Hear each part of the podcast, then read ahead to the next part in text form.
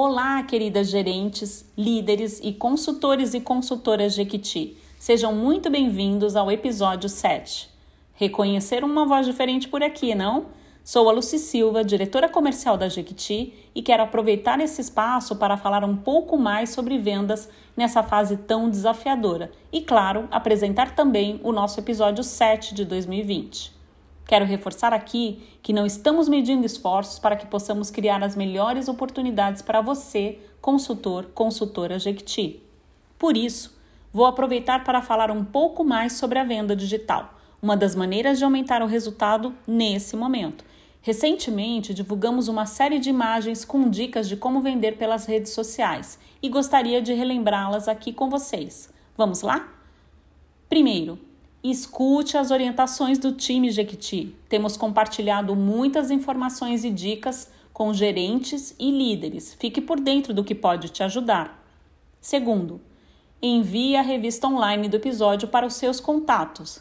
Dica: já faça isso depois que acabar esse áudio. Não perca tempo. Tem gente, mesmo no isolamento, que está precisando de um produto, principalmente de higiene e cuidados pessoais. Terceiro, Use o WhatsApp a seu favor. Crie listas de transmissões para te ajudar a ofertar os produtos com o perfil do cliente e use o status para publicar mais informações. Essa é uma ferramenta poderosa. Quarto, ligue para os seus clientes. Em tempos de isolamento, o relacionamento e a forma humanizada de trabalhar se tornou ainda mais especial na venda direta. Quinto, Entregue os produtos com cuidado, com atenção, higienize os produtos e tenha o mínimo de contato possível e tome muito cuidado nos encontros.